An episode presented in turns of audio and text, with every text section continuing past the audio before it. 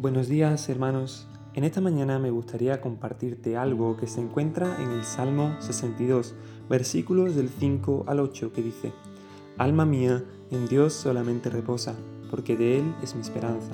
Él solamente es mi roca y mi salvación, es mi refugio, no resbalaré. En Dios está mi salvación y mi gloria, en Dios está mi roca fuerte y mi refugio. Esperad en Él en todo tiempo, oh pueblos, derramad delante de Él vuestro corazón Dios es nuestro refugio. No sé por qué situaciones tú estás pasando, pero que en este día puedas ir a la presencia de Dios, decirle cómo te sientes, dejar tus cargas delante de Él y derramar tu corazón.